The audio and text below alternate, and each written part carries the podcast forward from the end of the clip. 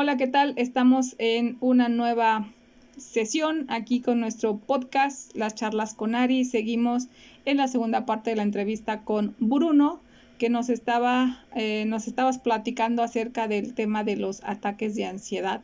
No sé si sea lo mismo ataque de ansiedad, ataque de pánico. Lo estamos hablando desde el punto de vista de alguien que lo ha vivido que, hiciste una, una, un escrito que a mí me encantó. Si alguien está escuchando este podcast y no ha escuchado el anterior, les invito a que escuchen el primero y este sería la segunda parte. Bruno, ¿cómo estás? Bienvenido.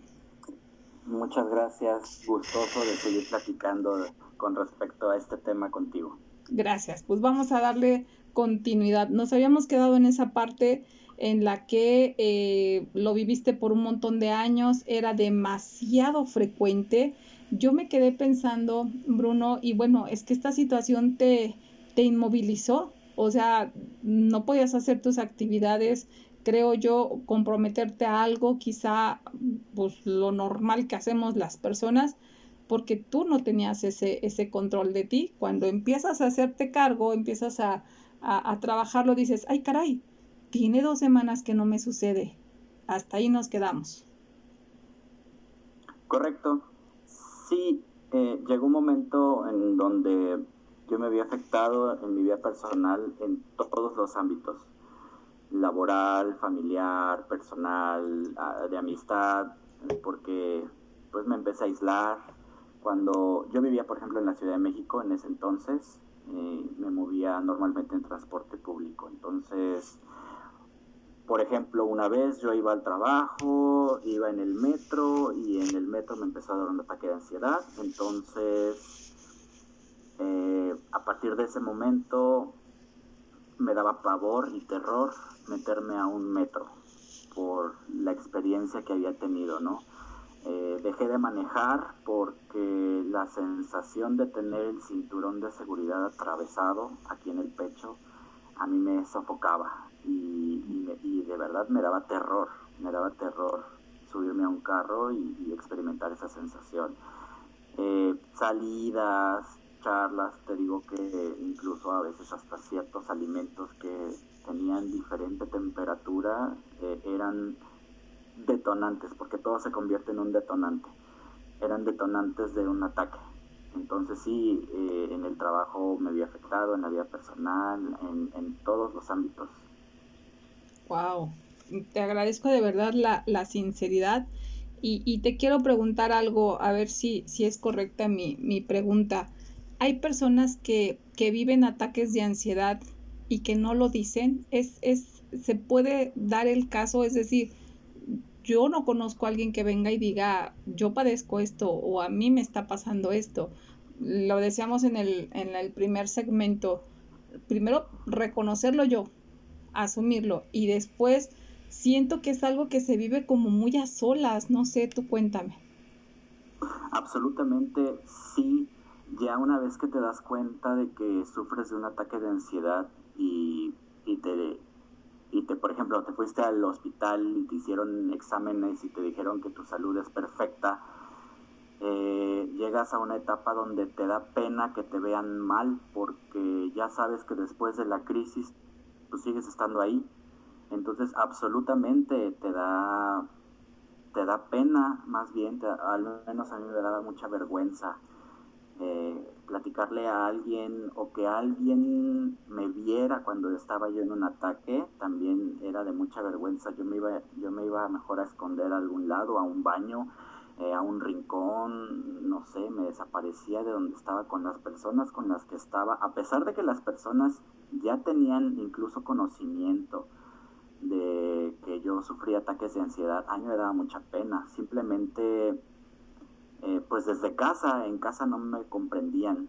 Entonces, bueno, sí, en casa sí, mi familia me, me ayudaba y estaba ahí conmigo y trataban de comprender qué era lo que yo estaba pasando, pero una vez que sales de tu casa con todas las demás personas con las que convives, sí te da ese, ese temor, esa pena, esa vergüenza de que se den cuenta que, que sufres de ataques de ansiedad. Wow y por tanto pues te enfrentas a ese tema de que a lo mejor exageras o a lo mejor es un pretexto o estás evadiendo.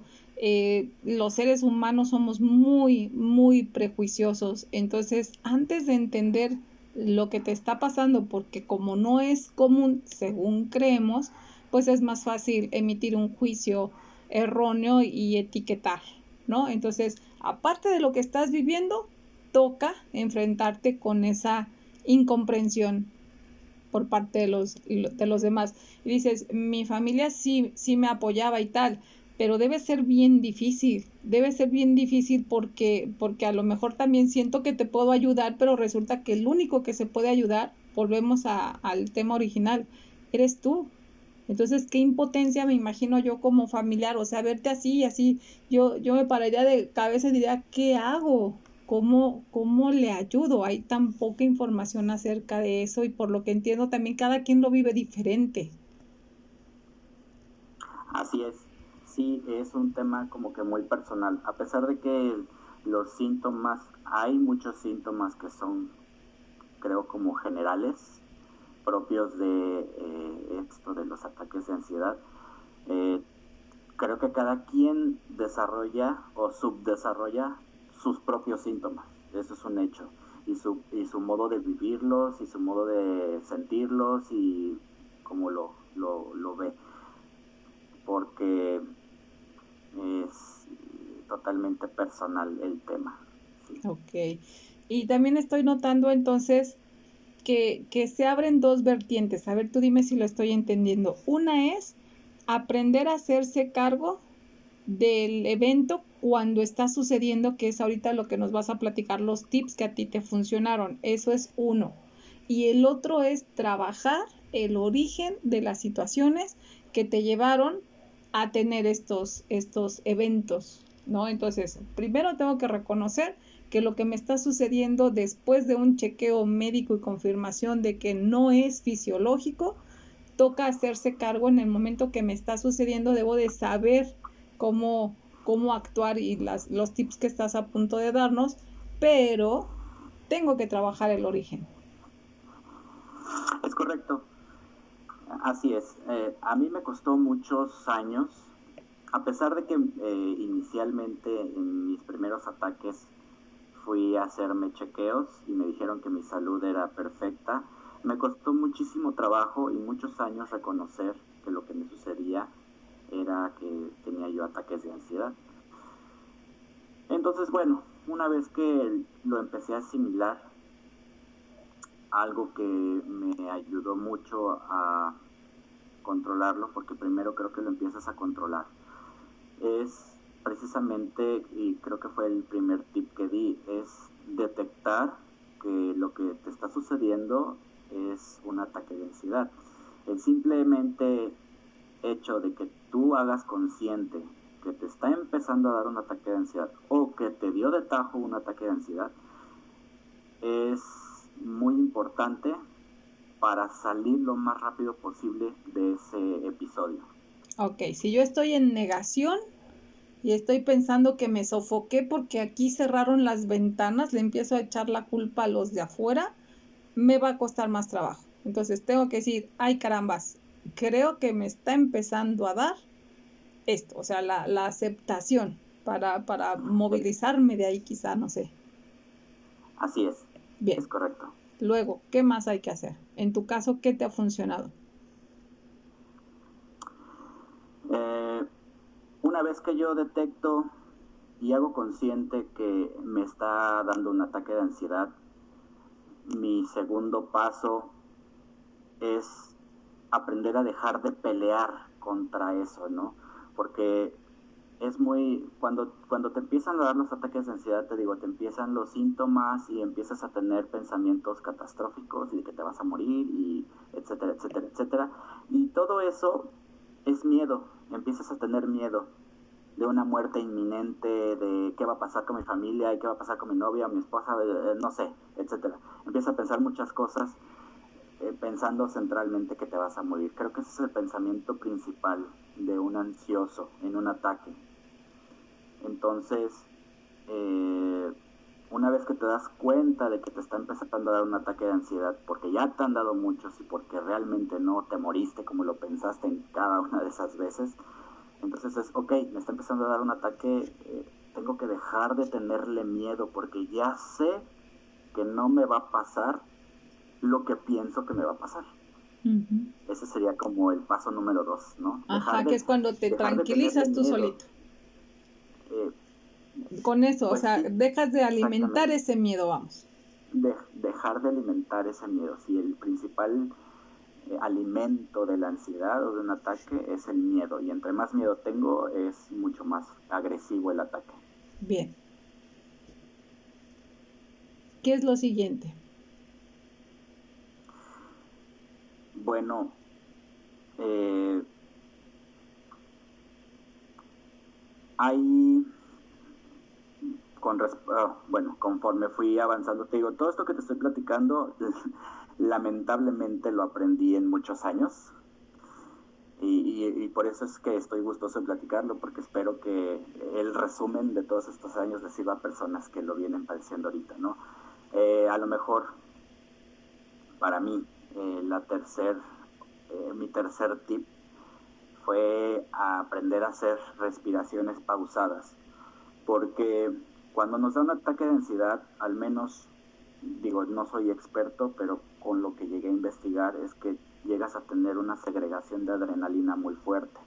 Entonces, cuando nosotros tenemos una descarga de adrenalina, nuestro instinto de supervivencia eh, se va al máximo y entonces por eso es que vienen las palpitaciones y viene eh, la respiración agitada, pero la respiración agitada con hiperventilación eh, a veces incluso nos, nos hace tener peores síntomas. Entonces yo me di cuenta que si en vez de estar agitado, agitado, agitado, agitado y respirando rápido, rápido, rápido, como me lo exigía en, a lo mejor mi cuerpo en ese momento, si yo lo cambiaba a tratar de tener unas respiraciones más lentas o pausadas. O en una crisis, la verdad es que yo pensaba, no puedo respirar despacio, ¿qué voy a hacer? Me voy a imaginar que me voy a tirar a una alberca. ¿Y qué haces cuando te tiras a una alberca? Jalas aire, lo aguantas y te avientas, ¿no? Y entonces, ah, ok, ya me aventé a la alberca y estoy abajo. Ahora, ¿qué voy a hacer? Voy a aguantar el aire abajo de esa alberca todo el tiempo que yo más pueda entonces voy a retener ese aire, lo voy a retener, lo voy a retener. Ok, necesito salir a respirar. Ok, me salgo del agua, suelto el aire lo más lento que pueda y repito. Jalo aire, lo retengo y me meto otra vez. Entonces yo me di cuenta que si lo hacía así, porque a veces muchas personas me decían, respira, relájate, a ver, eh, respira hondo, ahora sácalo en tanto tiempo. O no, no, no, ¿sabes qué? Tienes que jalar aire en 10 segundos y soltarlo en 20 y otra vez. Y, estás tan ido en el ataque que no lo, no lo puedes hacer consciente de manera fácil. Al menos en mi experiencia lo que me sirvió fue eso, imaginarme que me aventaba una alberca, entonces tenía que pausar literalmente mis respiraciones para empezar a, lograr que se me bajara el, pico de la ansiedad. Y me llegó a funcionar, entonces pues ese lo hice como que mi tercer tip, el, el hacer que la respiración pausada me ayude a controlar el pico de la ansiedad. Wow, qué buen tip porque porque es fácil para todos imaginar, ¿no? Voy a echar a la alberca, jalo aire, como dices, porque yo me imagino en medio de, un evento de estos y que yo esté, a ver, Bruno, tranquilo, mira, respira, hasta de malas peor te pones, ¿no? Tiene que ser adentro de tu cabeza que, que te imagines eso, o sea, que sea tu válvula de, de, de salida. Primero, reconocer que lo estoy viviendo, eh, es esta parte que dices tú de hacerse consciente, ¿no? Y bueno, la, esta, esta, esta ilusión, esta imaginación de, de me aviento al agua y tal, sí o sí funciona, ¿es lo que te estoy entendiendo? Sí, primero reconocerlo, reconocer que estoy teniendo un ataque de ansiedad. Como segundo, eh, tratar de dejar de tenerle miedo. Más cuando ya tienes varios, cuando ya has tenido varios ataques, pues ya, eh, tú mismo, tú mismo solito, porque es lo que sirve, que tú lo asimiles cuando ya viste que te dieron varios ataques y no te pasó nada, pues ya sabes que ahí sigues, ¿no? Entonces lo segundo es que ahora dejes de tenerle miedo. Y el tercer tip es efectivamente eh, hacerte cargo de tu respiración. Bien, ok, ahí la llevo. ¿Qué, qué toca hacer después? Mm, mira, había veces, por ejemplo, eh, hablando del el ataque de ansiedad o, de pánico que me daba, que era como de montaña rusa, que empezaba yo, por ejemplo, por ejemplo, no quise hablar de muchos síntomas para que no lo desarrollen de diferentes personas que no lo sufren, pero eh, empezaba yo a tener la boca seca y a tener las palpitaciones o el nervio y entonces decía yo, ok, estoy teniendo un ataque de ansiedad. Eh, y empezaba con esto, ¿no? A ver, voy a, necesito relajarme, no tener miedo, voy a empezar a respirar y entonces empezaba a hacer mis respiraciones. Y con las puras respiraciones ya no llegaba yo a ese pico y lo superaba muy rápido, ya no llegaba yo a perder el control, eh, lo superaba mucho más rápido, duraba mucho menos tiempo el ataque, era ya controlable. haz de cuenta que te subes a un caballo desbocado y entonces le pones una rienda y lo empiezas a manejar. Entonces, ok, sí, voy arriba de un caballo y un caballo que va rápido, pero ya lo empiezo a manejar, ya empiezo a tener el control. Antes, ¿no? Que iba yo a pelo y me llevaba donde quería, como él quería, y me tiraba y me subía como quería. Ya es diferente. Entonces, eh, eso me ayudó mucho a ya no tener los picos, las, los, los, ataques de pánico descontrolados. Bien. Sin embargo, sí, sí los llegué a tener eh, bastantes veces más. Entonces, ¿qué descubrí que me, que me sirvió como acto de magia? Eh, agarrar hielo cuando yo empezaba a hacer mis respiraciones y de plano me ganaba, porque sí hay veces que, te gana el ataque y, y sí te descontrolas y quieres salir corriendo y otra vez estás pensando que te vas a morir y que vas a ir al hospital y que por favor alguien te ayude. A ver, eh, yo lo que te sugiero es que cuando empiezas a sentir que pierdes el control vayas a tu refrigerador, agarres unos hielos y los agarres en tus dos manos y empieces de repente a frotártelos por alrededor del cuello, en la cara, eh, en la garganta, en el pecho y que siempre los mantengas en tus manos. Yo me di cuenta que cuando estás en una crisis de ansiedad y agarras el hielo, me cae que no lo sientes, no sientes la temperatura fría. Y entonces te empiezas a pasar el hielo por la nuca por el cuello, por la cara, los tienes en tu mano y no lo sientes, no sientes el frío. Pero ¿qué hace el hielo?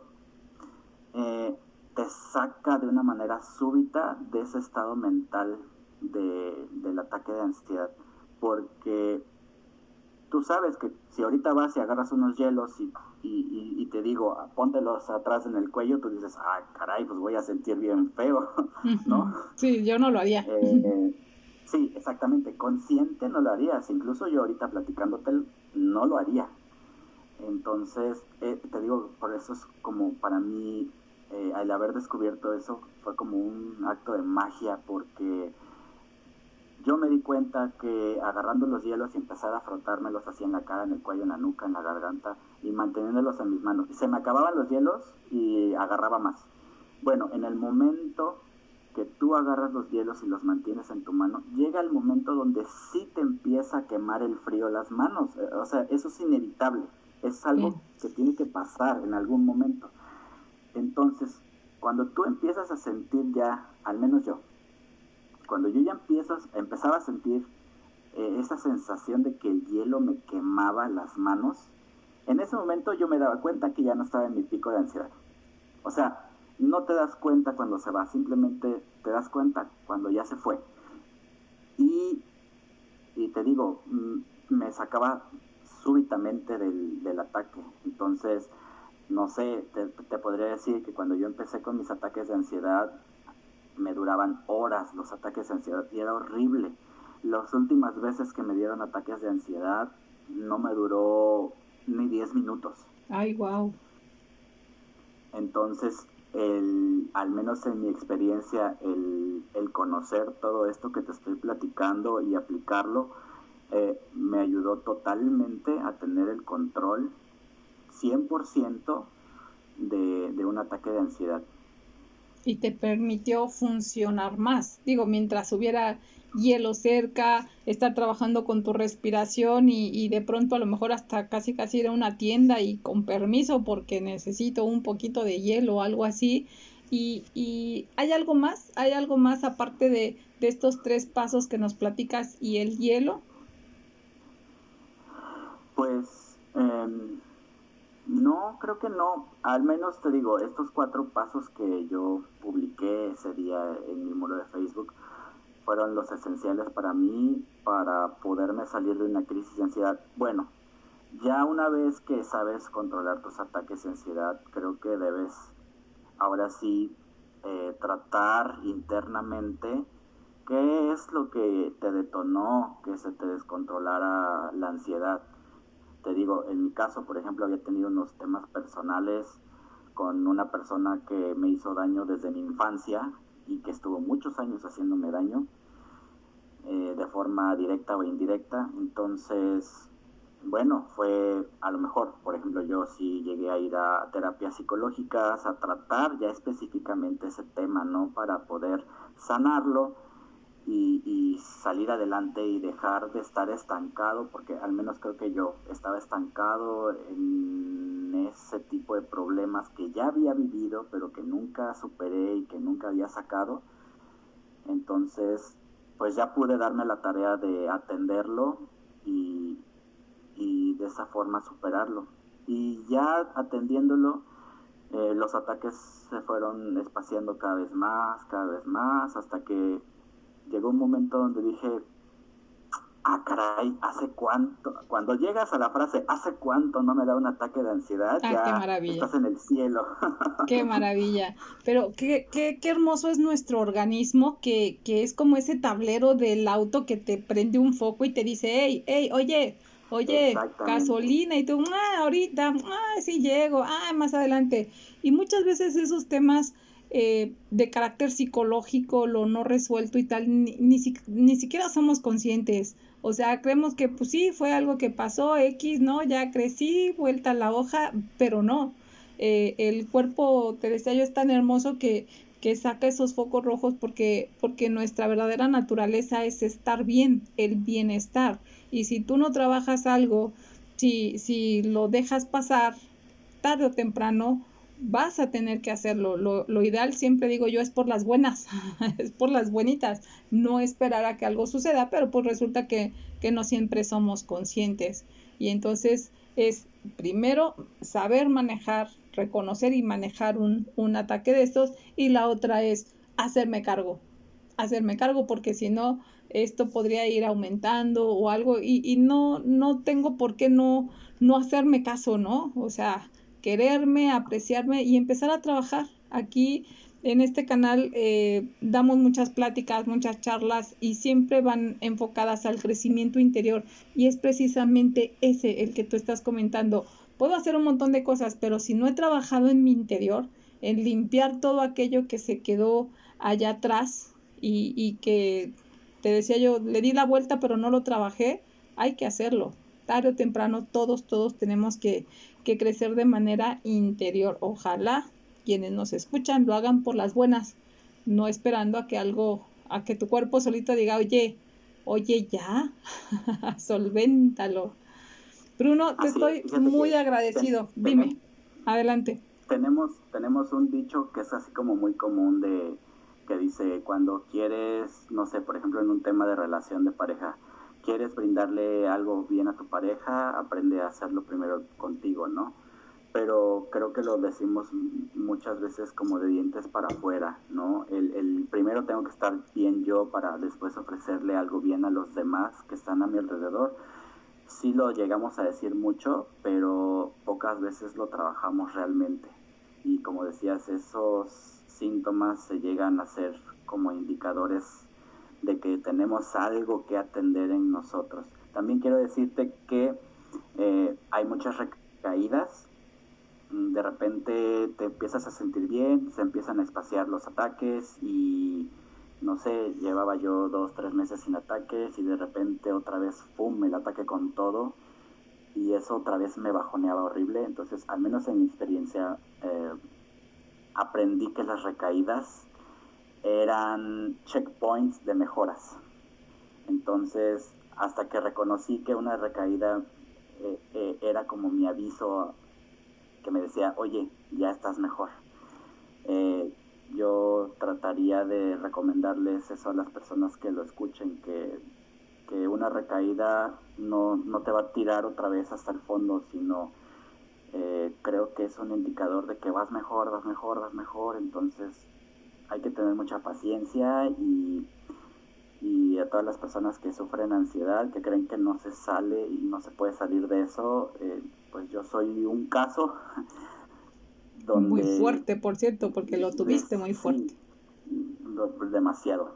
Les puedo decir que sí se puede salir y sí puede salir adelante y, y pues sí puedes llegar a disfrutar tu vida como la tenías antes o como la o mejor aún porque ya como te pones atención y tratas tus temas aprendes a disfrutar mejor las cosas. Fíjate dijiste la, la frase que con la que quiero cerrar te pones atención. Un ataque de ansiedad es algo que tu cuerpo te está diciendo hey hey ponte atención quiérete procúrate sánate o sea viene a resultar que, que esto de los ataques de ansiedad es es tu maestro para solventar lo que, lo que se quedó por ahí atorado y para quererte, porque si no estoy bien yo, no puedo estar bien con los demás. Por eso siempre hago la analogía del avión, ¿no? Que dice que si se descompresuriza la cabina y caen estas, este, el oxígeno, tú primero, el adulto primero y después el niño, pero siempre hago la broma de que las mamás mexicanas no pueden atender eso siempre le van a dar al niño y después a uno. Pero esa analogía la hago por, por decir el, el hecho de que tienes que estar bien tú para que puedas ayudar al otro, para que puedas brindarle algo al otro. Es correcto, así es. Qué bonito lo que nos platicas, Bruno, te, te felicito muchísimo porque, porque tú comentaste cuando, cuando te invité a la entrevista que, que te gustaría llegar a más personas esta es una manera, tu, tu, publicación de Facebook es una manera y aquí yo sé que, que, todo se organiza y esto lo va a escuchar exactamente quien le corresponde escucharlo, ya sea porque está viviendo algo parecido o a lo mejor tiene un familiar que está viviendo algo parecido y, y, puede decir, caray, nunca se me ocurrió. O sea, no sé, yo nada más creía que hacía sus, sus, le pasaban estos episodios y, y yo bien así sin, sin empatizar, digamos trataba de llamar la atención nada sí, lo minimicé y al escuchar esto dice, ay, en la torre acabo de entender que lo que estás viviendo pues no está nada padre porque a lo mejor él no está en la posibilidad todavía de, de exteriorizarlo, ¿no? Así es. Pues te agradezco muchísimo. Nos fuimos un poquito más de largo y no importa, se puso muy, muy bueno este, este episodio. De verdad, muchas gracias. Te felicito y pues a quererse más, porque nunca va a ser suficiente todo el amor propio que podamos desarrollar. Al contrario, te agradezco a ti el que me hayas dado la oportunidad de explicar eh, un poco de mi experiencia para tratar de ayudar a las personas que pudieran estar padeciendo esto y sobre todo que puedan salir muchísimo más rápido de lo que yo lo hice. Así es, en menos. Así alguien va a decir, yo escuché a un chavo en un podcast y dijo esto y el otro, así como dices, yo vi a alguien en, en unos videos y eso me ayudó, eso sería maravilloso. En unos en un par de sesiones de podcast resumí nueve años. Fíjate, es, es, es que eso es maravilloso. Yo, yo te decía, ese es el propósito de las personas. Eh, aquel, aquel propósito por el que venimos que siempre tiene que ver con el compartir y, y no, no es de manera remunerada, pero se siente bien bonito en el, en el corazón, en el ser, decir, ¿sabes qué? Comparto un poquito de lo que yo viví, de lo que le pueda servir a los otros y es lo mejor que podemos hacer. Muchas gracias. Que estés muy bien. Gracias, gracias. Hasta luego. Muchas gracias. Adiós.